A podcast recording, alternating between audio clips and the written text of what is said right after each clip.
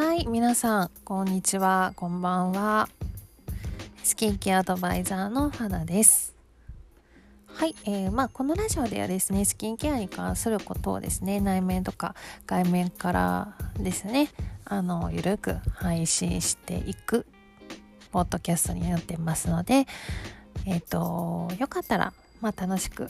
聞いていただければなと思います。はい。で、えっと、今日はですね、えー、インスタグラムで以前に、えー、質疑応答会をしたんですね。で、その中からですね、抜粋してちょっと、あのこのラジオの方でもですね、お伝えしていければなって思います。はい。で、今日はですね、うんと、いただいた内容の中でですね、美容医療ですねに関してのご質問いただいたのでそれに関してちょっとお答えしていきますね。はい。でいただいた質問なんですけどもえっ、と美容医療レーザーとかですねやられたことありますかと、えー、ファナさんの考え聞いてみたいです。個人的には市民には聞きましたということでいただいております。ありがとうございます。えっとこれに関してなんですけどえっと私はですね美容医療全般っていうのは受けたことが、うん、なくてで、まあ、えっと、私の考えはですねあの普段のスキンケアだけでは完全にね綺麗にすることができないものがあるんですよね。そう。であのそれ何かっていうとそばかすとあとはですねニキビとかを潰して、まあ、凸凹になってしまったお肌ですね。えこれに関してはあのどうしても完全に綺麗にするってことは難しかったりするのでなので、うんまあ、そのせいでね辛くて悩んでしまうっていう風になるぐらいやったら、まあ、美容医療っていうものにね頼ってもいいんじゃないかなって、うん、私は思います。はい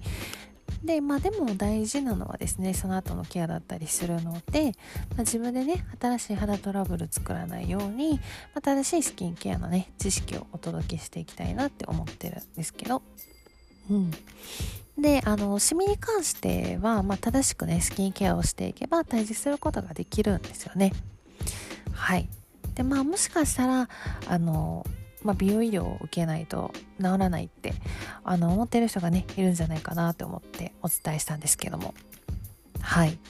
まあ、でもねシミってあの悪者じゃなくって、まあ、お肌はね何らかの刺激から守るために表面にこう塗って出てきてますんで、まあ、その根本原因をねやめないとまたこう出てきちゃうってことになってしまうんで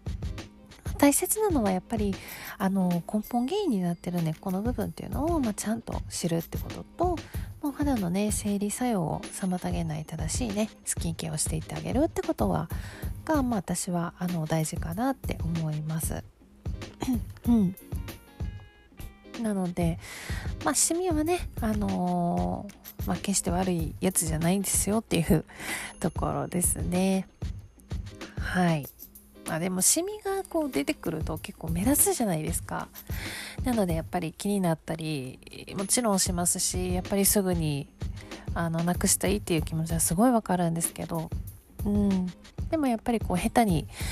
あの、まあ、美容医療だったりを受けてしまうとやっぱその後のそのまあケアだったりとかまたこう新しくできちゃっててしまう原因にもなりかねないのかなって私は思うんですよね。うん、なのでまあそもそもこうなんでこうシミをどうにかしたいのかとか、まあ、自分は本当はどうしたいのかっていうところがねすごくまあ大事かなと思うんですけどね。はい。そんな感じでございます。はい。でまああの初めましてのね方もいらっしゃると思うのであの簡単にね私のことですね自己紹介ちょっとさせていただくと,、うんとまあ、エッセイでもね病院でもないお肌の専門家として働いてた経験があるんですよ。あのでもだいぶ前なんですけど今はあのそういう仕事はしてないんですけどでその時にあの本当にいろんな肌トラブルで来られる方っていうのを見てきて思ったのはですね、まあ、良かれと思ってやってきたお手入れがですね、まあ、肌トラブルを招いてるっていうことだったんですよね。で、まあ、たくさんのエステさんだったりもう美容情報がすごい今溢れてるじゃないですか。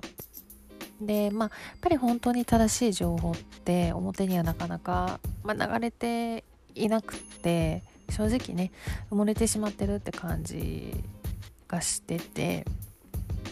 でまあ残念ながらその情報にねたどり着けないことも多いと思うんですよね実際は。うんなので、まあ、お肌に関するね正しい情報なんかを、まあ、あの私が、まあ、できる範囲でね発信していければなって思っているっていう、まあ、そんな状態です。はいでやっぱりあの人によって体質だったりとかあの